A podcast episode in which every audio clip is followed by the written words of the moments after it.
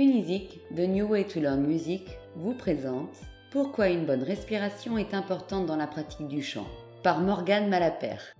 Si nous savons tous utiliser notre voix au quotidien pour parler ou chanter sous la douche, nous ne connaissons pas forcément les clés du bien chanter. Dans la pratique du chant, une bonne respiration est fondamentale pour protéger ses cordes vocales et développer sa capacité pulmonaire.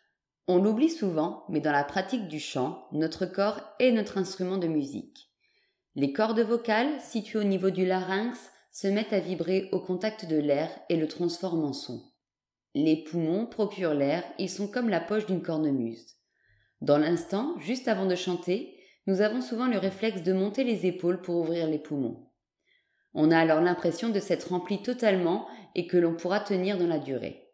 Pourtant, on néglige la partie large des poumons, située au niveau inférieur. Ce réflexe risque à terme d'abîmer les cordes vocales, car le manque d'air peut créer une tension sur le larynx. Heureusement, notre corps possède un outil incroyable pour pallier à ce problème, le diaphragme. De manière naturelle, les poumons se remplissent d'air grâce au mouvement descendant du diaphragme. Malheureusement, celui-ci est bien souvent tendu, voire inconnu, ce qui limite son amplitude. Pour lui redonner son rôle central et augmenter sa capacité pulmonaire, la méthode principale est la respiration dite abdominale.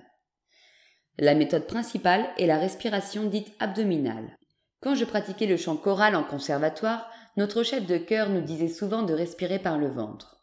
En réalité, gonfler le ventre au moment de l'inspiration était un moyen d'opérer ce mouvement descendant du diaphragme. Lorsqu'il est bas et plat, les côtes s'ouvrent sur le côté et la partie inférieure des poumons gagne en amplitude.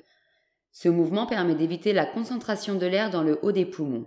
La respiration abdominale permet ainsi de faire rentrer l'air naturellement, car l'inspiration ne devrait jamais être un effort. Pour maintenir une note longue, il faut aussi compter sur une bonne respiration.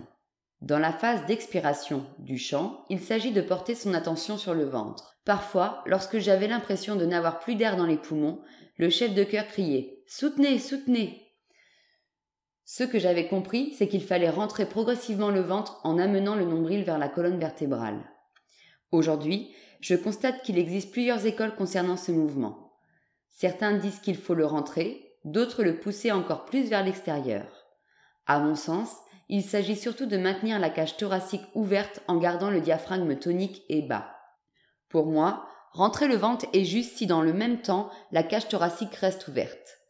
Pour ce faire, on peut mettre une main sur le ventre pendant l'expiration afin de porter son attention sur cette zone. La main doit accompagner le ventre. Cette méthode m'a été enseignée par tous les professeurs de chant que j'ai pu rencontrer, elle m'a été confirmée en yoga. Cela semble peut-être évident pour bien respirer, il faut apprendre à se détendre. Les tensions dans le corps sont le plus grand ennemi de la voix. Le stress peut parfois réduire l'amplitude de la respiration et concentrer le mouvement respiratoire en haut de la cage thoracique. À l'inverse, plus les muscles se relâchent, plus amples sont les inspirations. C'est pourquoi la relaxation ou le yoga procurent des effets bénéfiques pour les chanteurs et les chanteuses. En effet, la respiration consciente fait partie intégrante du yoga. De plus, le yoga peut apporter une très bonne réponse au trac. Retrouvez nos professeurs de chant sur la plateforme Unizik. Nous vous remercions de votre écoute. Retrouvez tous nos podcasts sur les différentes plateformes de streaming. À bientôt chez Unizik.